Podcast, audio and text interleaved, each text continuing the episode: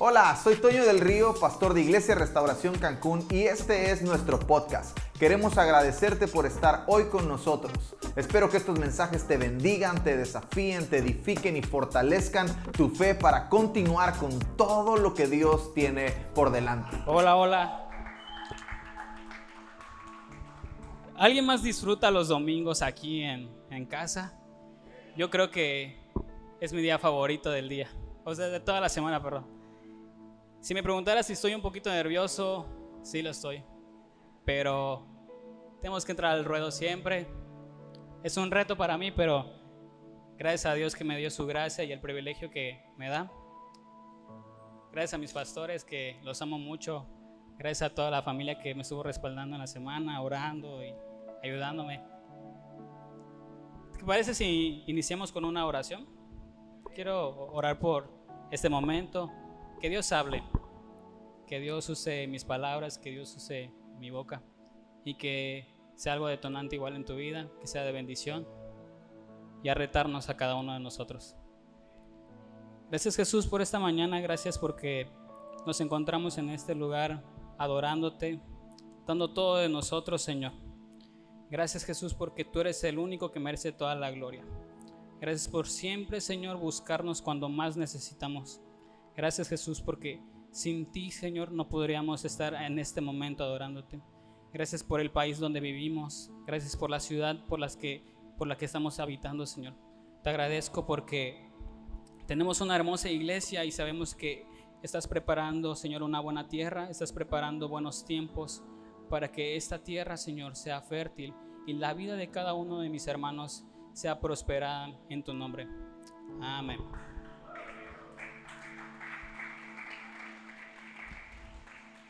Fíjate que cuando mi esposa y yo nos casamos, ya vamos a cumplir dos años de casados. Y cuando nos casamos, estábamos en la incertidumbre de qué iba a pasar o qué íbamos a, hacer en nuestra boda. Si íbamos a invitar a cuántas personas, qué íbamos a dar de comer, cómo íbamos a adornar. Y cuando nos pasamos esa parte de la comida, dijimos, ¿quién podría cocinarnos para, no sé, más o menos 150 personas que invitamos, más o menos? Y dijimos, pues es una buena chamba. Y una amiga nos recomendó este, un banquete. En su boda todo espectacular, todo chido, wow, ¿no? Y cuando vamos a, cotizar el banquete, nos dice, no, les va a salir en tanto, va, va a ser un, un, plato como este, nos muestra una foto y wow, qué padre, pero está esta opción y vemos varias opciones. Y decidimos por un corte de carne y, la verdad que se veía muy padre en las fotos que estaban antes, eh, como se dice como historial en su, en su libro. Entonces decidimos por esto. Pues yo creo que nuestros papás comen eso, empezamos a platicar. Mi papá puede que le guste eso, a mi mamá sí le encanta que el puré de papa, las verduras, etc. Y vamos entrando al día de nuestra boda, la comida y estaban, por ejemplo, los platos contados y ya ves que siempre en las bodas llega alguien de más. Pasa que llegan el hermanito o llegan, no sé, los amigos de los amigos o llevan al sobrino colado, etc. Entonces nuestros platos estaban contados y la banquetera nos estaba diciendo, te quedan 30 platos, te quedan 20. Y así iba disminuyendo. Y un amigo llegó al final de la boda. Siempre, siempre hay alguien que, que, llegó y ya este, me mandó un mensaje y ya después lo vi, después de hace mucho. Y, me, llegó a lo último, ya casi terminando. Y le dije, ¿sabes qué, amigo? No tengo platos de comida. Si estuviera el mío, yo te lo daría, pero la neta, no tengo el plato. Yo con la pena así, ¡ah! me quedé así, así como que con esas ganas de que, no sé, podía hacer algo por él, pero no pude, ¿no? Y la banquetera al final este, le pagábamos todo bien y este, no, me, no me dio ningún plato de cortesía, nada por mi amigo, nada. Pero al día siguiente me habla mi papá, estábamos este, de luna de miel, y me habla mi papá y me dice, oye, ¿sabes qué? A ver si puedes arreglar algo con la banquetera porque tu tía está mal. Tu tía tiene una infección en el estómago. Y como que dije, ¿qué pasó? ¿Por qué en este instante? Pero no comió nada más o seguro que no, no la llevaron a una parte. No, no, no. Me habla mi suegro y me dice, oye, ¿sabes qué? Igual está este, mal tu, tu suegra porque creo que la carne que le dieron no estaba, estaba cruda. Y así como que, no manches, pues yo obviamente fue la banquetera. Pero cuando nosotros probamos ese, esa, esa carne, como que nos quedamos con ganas, porque estaba en la foto y se veía súper cool, se veía súper chido. Y entonces cuando vamos a probarlo, le falta algo, le faltaba sal. Había, había un sabor que no era, no, era, no era normal en nuestro paladar. Entonces, pues decidimos, eh, pensamos, concluimos que la carne no estaba 100% cocida. Y en la parte de abajo, donde pues estaba creo que la carne o no sé, alguien debe de saber de cocina muy bien. Esas partes de carne no estaban bien cocidas esas partes que les dieron a mi familia fueron las que estaban crudas. Y nos quedamos así como que, ah, hubiéramos hecho algo, no sé, nos hubiéramos quedado, no sé, les hubiéramos dado otros platillos de otros invitados, ¿no? Pero no a nuestra familia. Entonces, no sé si te ha pasado eso, de que cuando ves un plato espectacular, se ve súper chido en una foto y lo ves ahí wow, me lo quisiera devorar de volada. Y no sé, me gustaría probar eso. Te quedas con ganas cuando lo pruebas y dices, no es lo que pensaba. Se veía tan padre, pero no es lo que pensaba. No sé si te ha pasado, a mí sí, muchas veces. A mí, por ejemplo, no me, no me, no me sale bien el huevo estrellado porque se me sala o le falta sal. Entonces, la experta en hacer omelette o este, huevos motulaños es mi esposa. Y quisiera que me acompañes ahorita a Mateo 5. Mateo 5, del verso 13 al 16. Y hablemos un poquito de lo que es la sal. Tú me dices cuando estés ahí. No sé si. Listo. Muy bien. Ustedes son la sal de la tierra, pero ¿para qué sirve la sal si ha perdido su sabor? ¿Puede lograr que vuelva a ser salada? La descartarán y la pisotearán como algo que no tiene ningún valor. Ustedes son la luz del mundo, como una ciudad en lo alto de la colina que no puede esconderse. Nadie enciende una lámpara, enciende una lámpara y luego la ponen debajo de la canasta. En cambio, la coloca en un lugar alto donde ilumina a todos que están en la casa. De la misma manera, dejen que sus buenas acciones brillen a la vista de todos, para que todos alaben a su Padre Celestial. Hablemos un poquito de la sal y después vamos a hablar un poquito de la luz. La sal, muchos conocen sus funcionamientos, pero uno de los que más me, llama la atención es en los alimentos. En los alimentos que ayudan tal vez a, a darle sabor cuando es insípida la comida, cuando la comida no le falta algo y simplemente recurrimos a un salero, que siempre en la mesa hay un salero, ¿no? Entonces, la sal es el que le da sabor a las cosas. Y nuestra vida siempre debe estar salada hacia las otras personas. Nuestra vida siempre debe ser un sazonador hacia la vida de las otras personas. Cuando alguien está amargado, cuando alguien está en una, en una temporada de incertidumbre o en depresión, nuestra vida siempre debe ser como una vida para darle sabor a su, a su vida. Hay, una, hay un versículo que te quisiera compartir igual, si me acompañas. No pierdas Mateo 5, Ahorita lo vamos a seguir leyendo. Es en Colosenses 4 o 6.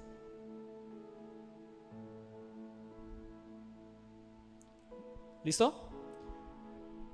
Colosenses 4 6 dice, sea vuestra palabra siempre con gracia, sazonada con sal, para que sepáis cómo debéis responder a cada uno.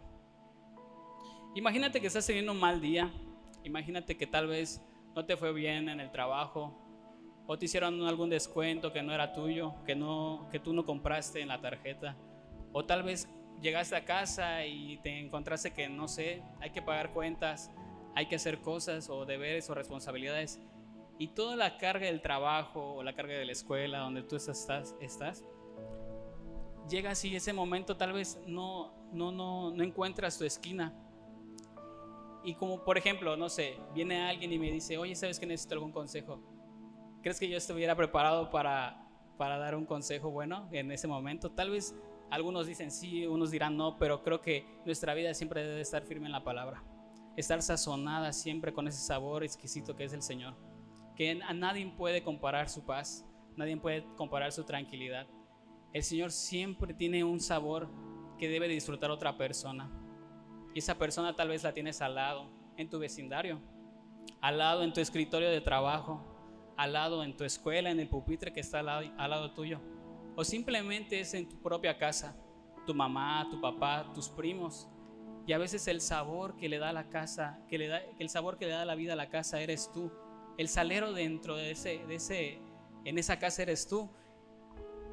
Te quiero animar que, que leamos esta, esta palabra de Mateo 5:15, a verlo de una manera diferente, a ver lo que es una responsabilidad que tenemos con nuestra, con nuestra comunidad, con nuestra familia, a saber de que nosotros estamos para darle valor a esas personas que están desaparecidas, a esas personas que necesitan aún más de Jesús, a esas personas que aún se andan tropezando en los caminos donde, donde no llevan a nada. Debemos de ser esas personas que le dan sabor a la vida de otras personas. Igual otra función de la sal es que conserva los alimentos. Antes de que inventen la nevera o el congelador o simplemente los hielos, yo creo que la sal era fundamental para las personas que utilizaban la carne para tal vez guardarlas en temporadas de invierno, cuando personas no podían salir en climas extremos y la sal servía para, las, para la, la carne que cazaban, etc. Y la sal debe también funcionar como un conservador en nuestra vida. Hice unos, unos, unos apuntes y puse aquí. Perdón.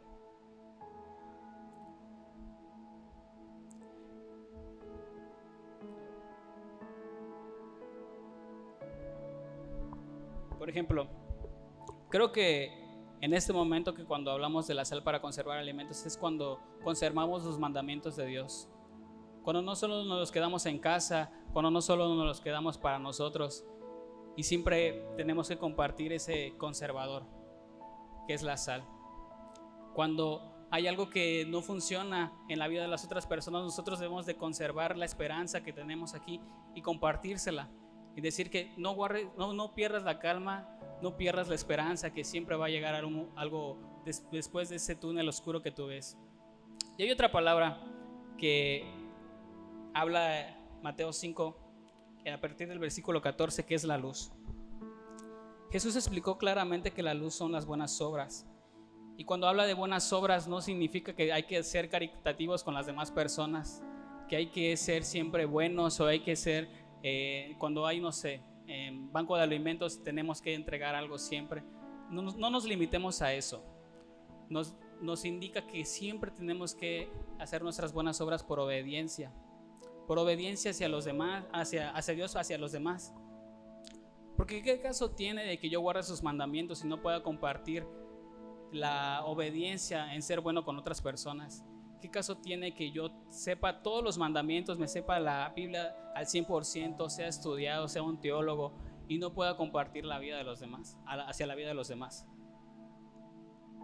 Cuando, cuando hace unos, unos años, yo me encontraba lejos de casa. Y una persona se atrevió a hacer luz en mi vida, que se llama Patty. Patty estuvo orando por nosotros y te voy a contar algo personal. Patty estuvo siempre cuando yo no quería estar con mi esposa y esperábamos una bebé. Ella siempre estuvo intercediendo, dando, mandándome, un mensaje, siempre decía, oye Lemuel, aún hay esperanza, aún puedes recuperar a tu familia. Cuando yo estaba metida en, el alcoholismo, cuando yo estaba con otras personas que no eran mi esposa, ella siempre estuvo conmigo.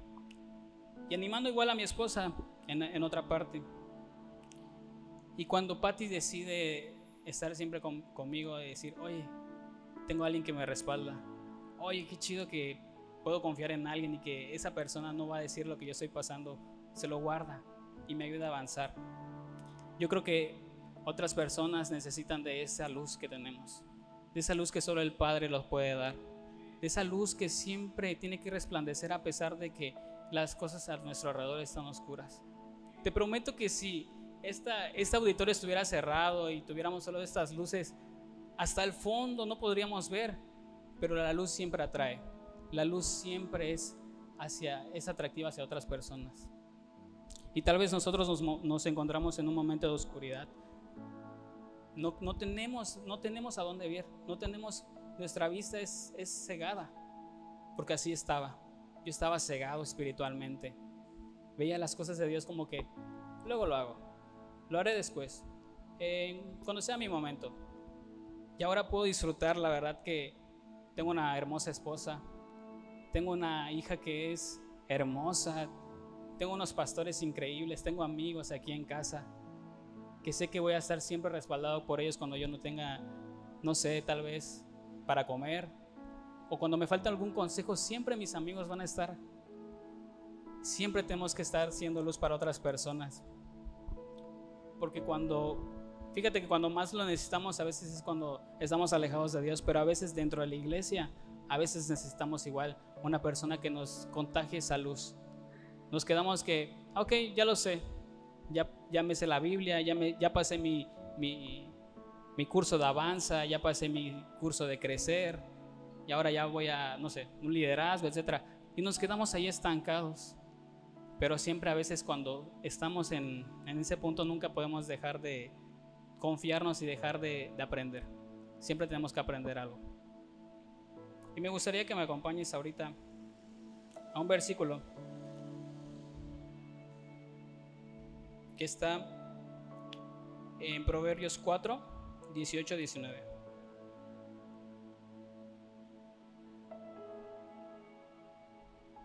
¿Listo? Dice, el camino de los justos es como la primera luz del amanecer, que brilla cada vez más que, el día, que brilla cada vez más hasta que el día alcanza todo su esplendor. Pero el camino de los perversos es como la, la es como la más densa oscuridad, ni siquiera saben con qué tropiezan. ¿Sabes que la luz fue creada para las tinieblas? La luz fue creada para iluminar el camino de los que están tropezando. La luz fue creada para hacernos la vida más fácil. Tú llegas a casa y lo primero que haces es prender la luz. Entras al baño en la madrugada o cuando estás muy noche despertando, prendes la luz. La tenemos al alcance de nuestras manos, pero no vemos el sacrificio que tenemos que hacer para obtener esa luz. Estamos tan familiarizados con la luz que te prometo que ahorita tú vas a tu casa y sabes que el congelador, el refri está prendido. La carne está congelada, el helado está en donde debe de estar, porque tenemos esa familiaridad con la luz. Cuando estamos por cambiarnos a nuestra casa, le pedí el favor a mi tío que me ayude a poner unos, unos cortineros. Estábamos viendo con mis suegros y nos íbamos a pasar a nuestra casa donde estamos viviendo. Y en la noche solo podía mi tío, entonces después de su trabajo íbamos a ir a, a poner nuestros cortineros. Entonces yo también podía en la noche. Entonces llevé las cosas, los cortineros, el taladro, todas las herramientas que necesitamos. Y nuestro, nuestro medidor de luz es de tarjeta. Entonces no hay manera que tengas que primero que pagar y después poner la tarjeta en el medidor. Entonces estaba sacando las cuentas dije, creo que estábamos a 5 y la, la, luz nos los cortan el día 4, creo. Sí, ¿verdad? 4. Entonces éramos, era el día 5 y dije, en la torre, creo que no, no va a haber luz cuando pongamos eh, el taladro. ¿Y cómo vamos a hacer los huecos? Me dice Carla. Pues ahí vemos, no sé, con un, un, este, un martillo, con clavos, ahí vemos. El caso es que llegamos y yo estaba seguro que no había luz, segurísimo. ¿Y qué creen? No había luz. Por un desliz, por un desliz, por fechas yo confiado, se me olvidó pagar la luz. Entonces mi tío llevaba todas sus herramientas, los cortineros, estamos preparados para limpiar de noche, mi mamá me ayuda, mi, mamá fue hasta la casa a ayudarme y no había luz. Y así como que yo decepcionado, ¿sabes qué? Ahora qué hago? ¿Cómo le digo a mi papá, a mi mamá y, a mi tío que no, que no voy a poder este, hacer nada? Y ahí con la pena salgo de la casa y le digo, oye, ¿sabes que no hay luz? No puedo hacer nada. Bueno, está bien, entonces venimos mañana. Y todo mi tío buena onda agarró su trabajo y lo pausó y fue a ayudarme. Entonces, creo que nos familiarizamos mucho con la luz. Llegamos a un momento en el que se nos hace tan fácil acceder a ella y no sabemos que, que nos cuesta mantenernos en la luz. Pero cuando en verdad tenemos el amor, tenemos una, una convicción de amor hacia, hacia Dios, nada nos puede separar de Él.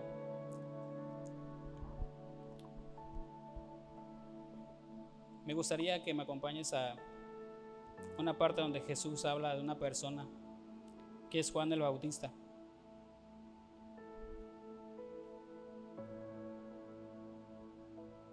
Que es...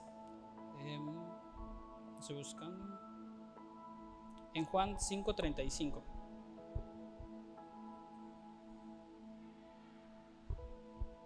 ¿Listo? Dice, Juan era una antorcha que ardía y alumbraba, y por algún tiempo ustedes quisieron regocijarse en su luz. Esta era la expresión de Jesús hacia Juan. Juan fue a abrir el camino cuando Jesús antes, antes de que empiece su ministerio, Juan empezó a abrir el camino. Y Juan em, dice Jesús que era una antorcha que ardía. No era una, no era una lamparita, no era un foco LED, sino era una antorcha que ardía. Me pone a pensar de cómo Jesús se expresa hacia nosotros. Cómo Jesús llega y puede decir, la vida de esa persona, ¿será que arda como Juan? La vida de estas personas que andan y que tienen un, lugar donde tienen que invertir, donde tienen que, que, que, este, que plantar, ¿será que será como Juan? Y a mí se me hace una, una, una, una historia en donde reflexionar. Porque tal vez nos podemos comparar con Juan, de que sí predicamos y todo eso, apoyamos a los demás, pero ¿será que nuestra vida está haciendo luz que arde para otras personas? Que nuestra risa, que nuestros buenos días, que nuestras buenas noches son contagiosas para otras personas. Porque el amor que tenemos hacia Jesús es un amor profundo, es un amor inagotable que no podemos comparar. Y cuando nos encontramos dentro de, ahí, creo que no hay manera de, no compartir eso.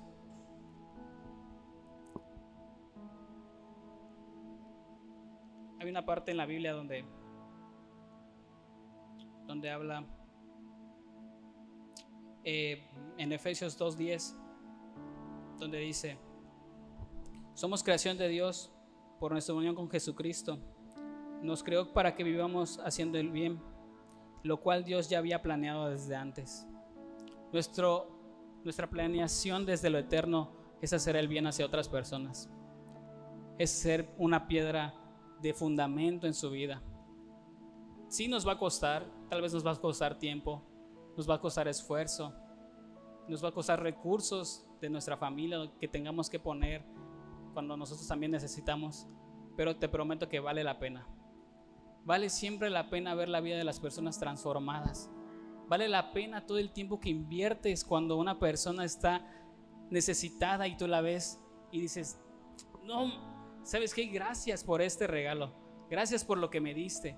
¿Sabes? No hay ni gracias te van a dar, pero te prometo que eso vale la pena.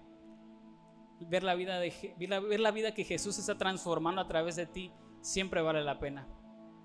Jesús nos creó con ese propósito para hacer el bien a otras personas. No nos limitemos a solo dar caridad, a solo tal vez invertir en otras personas, en su ropa, en lo que necesitan, porque allá afuera nos necesitan. Yo por eso le puse este nombre, le puse este nombre a, este, a esta predica, nos vemos afuera. ¿Tú cómo te ves afuera? Nos vemos predicando, nos vemos ayudando, nos vemos tal vez ayudando a otras personas en momentos donde no pueden acceder a algo que nosotros sí tenemos. O nos vemos amargados, nos vemos con limitaciones, nos vemos siempre con una cara larga, que no podemos decir ni buenos días. ¿Cómo, ¿Cómo saludas a tu vecino cuando llegas en la noche? ¿Cómo saludas a tu esposa cuando llegas a tu casa? ¿Cómo saludas a tus amigos cuando llegas a la escuela? ¿Cómo estamos desarrollando esa luz con nuestros amigos, con nuestros compañeros o simplemente con nuestros hijos? ¿Estamos limitándonos esa luz para nosotros o estamos exponiendo esa antorcha resplandeciente? Y quisiera que me acompañes con esos tres puntos. Que yo le puse así. Puntos para vernos afuera. ¿Sabes? Dios ungió a la iglesia para algo, para tener una responsabilidad. Para estar afuera ayuda de los demás. Cuando fuimos a legendarios, hay una parte al final de nuestro lema que estamos hechos para, para dar la vida por los amigos. Y desde ahí yo creo que Jesús tiene algo especial para nosotros porque Él fue nuestro amigo. Él nos dio la salvación. Él quiere ser tu amigo. Hace rato Vic decía, ponte en la posición como hijo. Igual Él te quiere cerca. Ponte en la posición de hijo. Si tenemos limitantes, ¿por qué no pedirle al papá? ¿Sabes qué, papá? La verdad no sé hablar en público. La verdad me da pena hablarle a otra persona. ¿Sabes? Me van a burlar.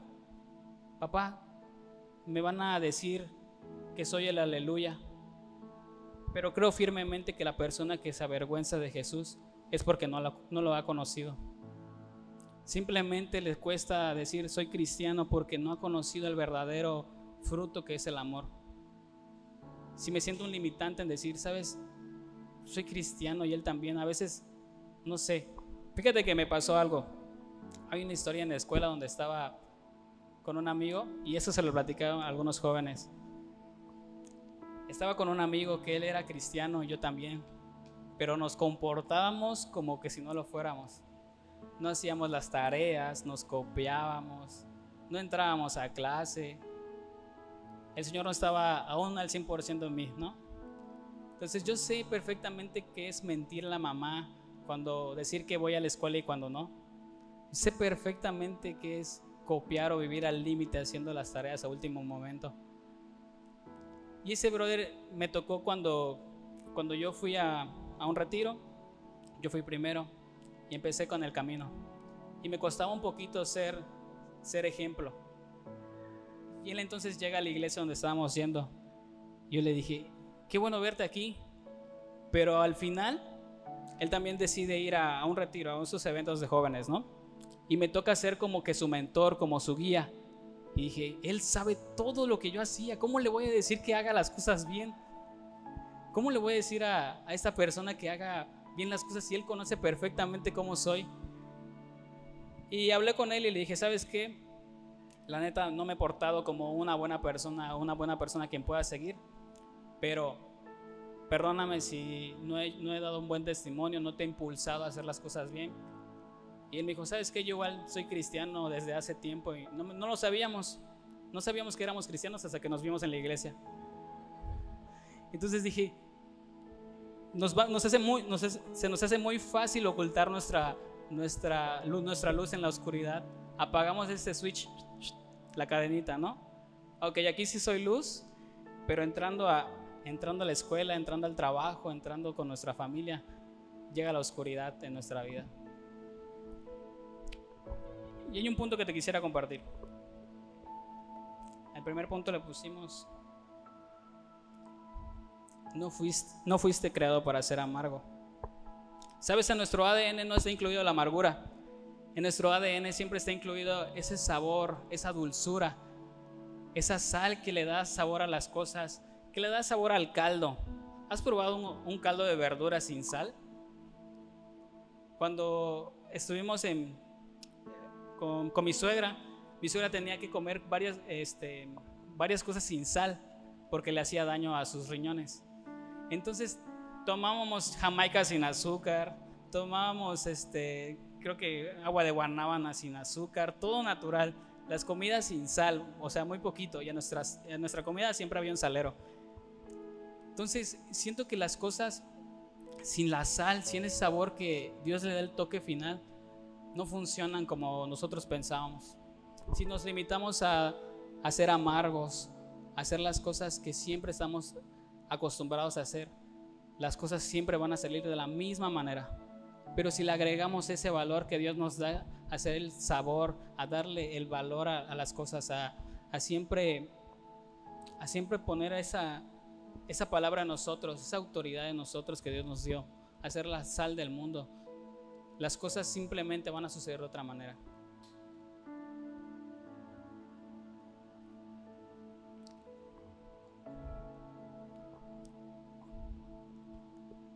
Hay un, versículo que puse aquí en, Salm, en Salmos 34.8 que dice, En algunas versiones dicen gustad y vean. En esta versión dice prueben y vean que el Señor es bueno. Qué alegría para los que se refugian en Él. Tenemos que aprovechar el tiempo. Tenemos que aprovechar siempre las oportunidades. Esta semana hablaba con Vic y le decía, ¿sabes qué Vic? Tenemos oportunidades limitadas para la iglesia. Tenemos solo 52 domingos en, la, en el año en los cuales tenemos que estar aprovechando. El año pasado tuvimos menos porque estuvimos en línea, pero tuvimos las oportunidades limitadas para alcanzar a otras personas. Tuvimos oportunidades en las que no podíamos tal vez hablarle a una persona frente a frente y decirle, sabes que Dios te ama. Toma, necesitas esto, yo te lo doy. Toma, te lo manda Jesús. En nuestro grupo de jóvenes se nos hizo muy complicado trabajar con Zoom. Algunos se fueron, unos añadieron. Pero sabes, tenemos que aprovechar siempre el tiempo en nuestra vida. En este momento yo creo que debemos ser sal y luz para otras personas. En este momento mi idea es que salgamos corriendo por esas personas. Por lo menos tenemos una persona que está enferma o por lo menos sabemos de una persona que necesita transfusión de sangre. Ahora por este momento creo que necesitamos esa, esa sal que nos hace falta. Que sí conocemos, que sí sabemos, que sí decimos para luego, pero no queremos probarla. Nos cuesta trabajo a veces destruir el orgullo y decir, si me falta sal, si me falta luz en mi vida, si necesito que Jesús me toque, necesito primero reconocer que Jesús me ama para poder contagiar a otras personas y darle valor a su vida. Y el segundo punto puse,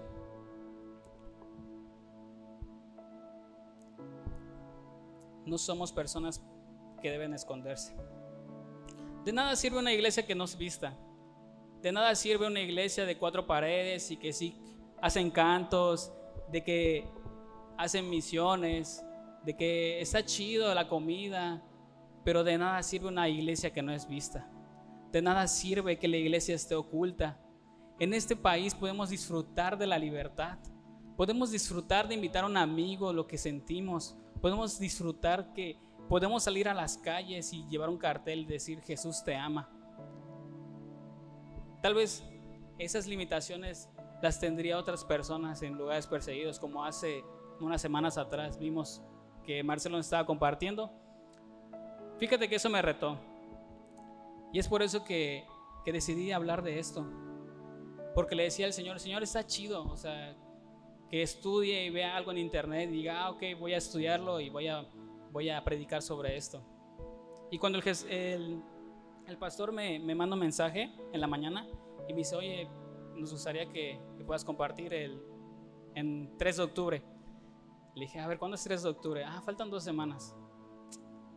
Y dije, pues, ¿qué voy a compartir? ¿Qué voy a compartir? Y le dije al Señor, Señor, dame algo que predique, pero que no, que no solo esté chido, que no solo esté padre la palabra, que pueda contagiar a los demás, sino simplemente que algo que esté viviendo, que haya vivido, que haya dicho, sí, he pasado por esto y quiero pasar aún más por esto. Que haya dicho, sé, lo que es estar en la oscuridad y también que, ella, que haya dicho, sé lo que es estar en la luz. En Efesios 5:8, no sé si me puedes este, ayudar.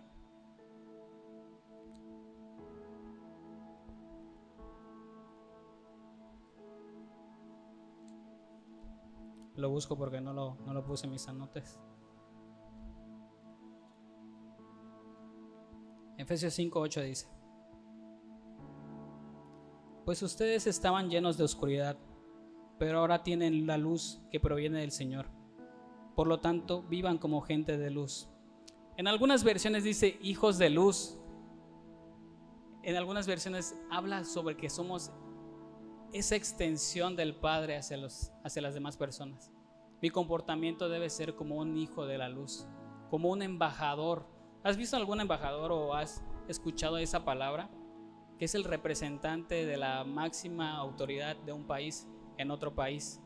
Entonces estamos plantados en Cancún, estamos tal vez plantados en otras partes, algunas personas nos visitan de lejos, pero ahora estás en Cancún y si tal vez regresas a tu país de origen o algunas personas que son muy de muy lejos, Debemos ser luz en nuestra, en nuestra región donde fuimos plantados.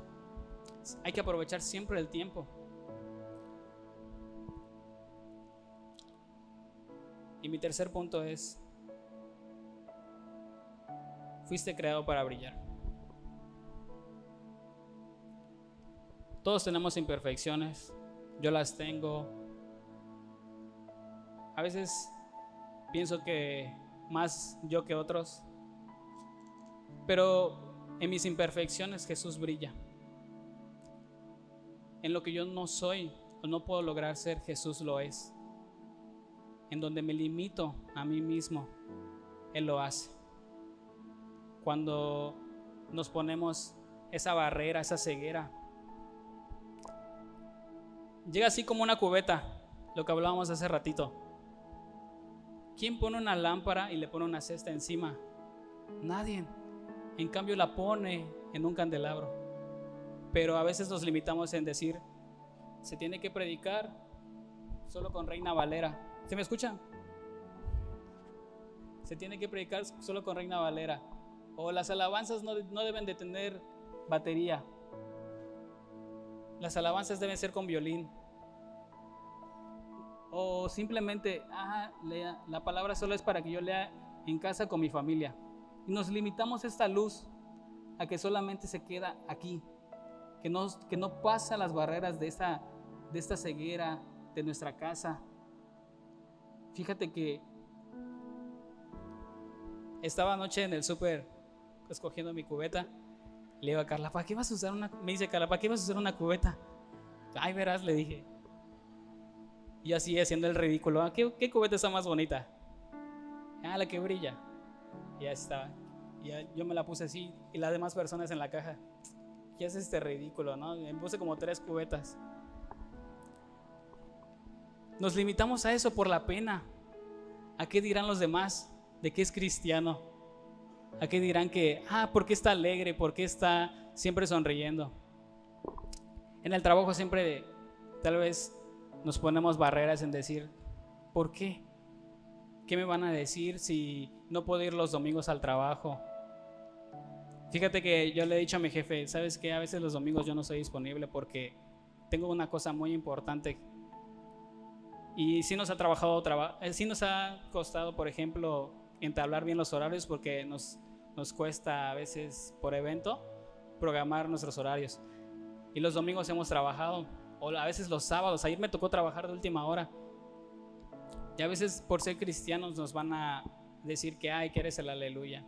Te van a denegar permisos cuando tal vez has hecho el extra, pero sabes que vale la pena. Vale la pena estar en otra parte, ser contagioso de la luz y la sal para otras personas. Siempre vale la pena. Hay un amigo que me preguntó, cuando estábamos en pandemia, y me dijo, ¿Por qué los cristianos están apasionados? Están, pero parece que si les pagaran por compartir la palabra. ¿Por qué? O sea, llegas y no sé, te quieren evangelizar en un versículo y te dicen, Cristo te ama y, y no te pierdas, etc. Yo le dije, es que es fácil, estamos en un programa de nuestro trabajo y estamos encerrados un buen tiempo. Y tuvimos mucho tiempo libre para platicar y yo le dije, mira, es como si ahorita en pandemia yo sé la cura del COVID y no quiera compartirlo por egoísta. Tu, familia, tu mamá, tu papá está muriendo, tienes una persona tal vez entubada y no quisiera compartir lo que yo tengo. Esa, esa respuesta, esa vacuna, ese antídoto hacia eso. Es como que si yo en mi egoísmo quiera decir, es solo para mí y mi familia. Y agarro y esa luz tal vez solo la dejo acá. Pero no, estamos hechos para hacer luz a otras personas. Hace rato te dije, estuviera chido que tal vez pronto estuviéramos con clima, estuviéramos tal vez más cómodos, pero ahorita no. Estuviera todo oscuro y te prometo que si apagáramos todas las luces, te prometo que si esas lámparas, las de acá y las de acá, no estuvieran, eso se vería más chido.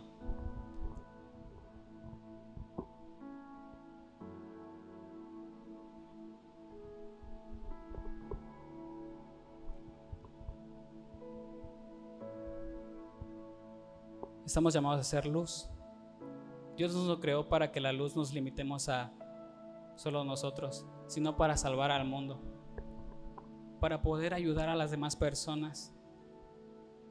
Hay gente afuera que está muriendo, hay gente afuera que se está limitando en cosas que no tienen sentido, que está pensando en suicidarse, que andan en un círculo de depresión tan profundo que solo Jesús las puede sacar de ahí. Esas personas son tu familia, es tu mamá, tu esposa, tu esposo. Y nos limitamos a compartir a, solo los hermanos de la iglesia que Jesús es chido, que Jesús eh, proveyó mi, mi, comida el día de hoy, etcétera. Porque tal vez se nos hace fácil decir, ah, ok, estos locos se me van a creer. Estos locos iban a decir aleluya conmigo, se iban a decir gloria a Dios conmigo, pero ¿qué pasa si no dicen lo mismo? No tengo la misma respuesta con mis familiares. Y me da gozo sentir esto en que la iglesia debe de, salir de las cuatro esquinas, que es un trabajo tal vez complicado afirmar nuestras convicciones, sí, pero aquí tenemos suficientes personas que nos pueden ayudar. Yo tuve un, un, montón de gente que tuve acceso cuando yo no, cuando yo no estaba. Pero esas personas cuando estaba en el, en el hoyo, cuando yo no estaba en casa, esas personas cuando yo, yo, yo estaba en el hoyo, nunca dijeron, oye, ¿te falta algo de comer? Oye, ¿estás bien? Estaba enfermo y nunca dijeron, ¿te falta medicina? Te llevo al doctor. En cambio, aquí en casa, un día de la nada me puse mal no pasó ni 20 minutos y ya tenía mensajes de otras personas. ¿Sabes qué? Te llevo al doctor. Voy a orar por ti. Te prometo que cuando yo llegué al doctor, una persona oró por mí y me dijo, va a pasar algo. Chido, qué chido si pasa. Si no, pues ya estoy en el doctor, ¿no? Agarré y entré al doctor y creí en la palabra que, me estaban, que estaban hablando por mí en el teléfono. Estaba en el teléfono. Y estaba así con un dolor de estómago, pero horrible, horrible, horrible, horrible y estaban orando por mí. Yo dije, sí, es cierto, Señor, tú lo puedes hacer, aún por vía telefónica.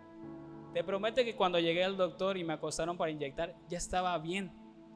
Solo era para que pueda poner una receta médica en el trabajo.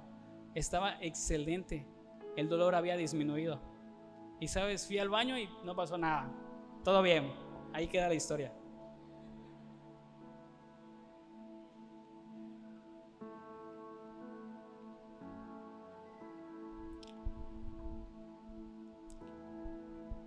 Gustaría que me acompañes a Segunda de Reyes 2.19 y si el equipo me puede ayudar. 2.19 al 22.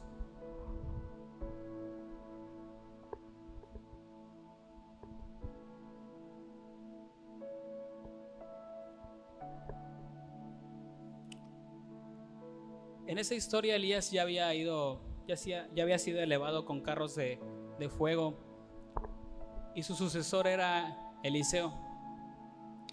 Eliseo en el momento que pasa a ser el sucesor de Elías, le piden el favor de que ayude a sanar las aguas de una ciudad llamada Jericó.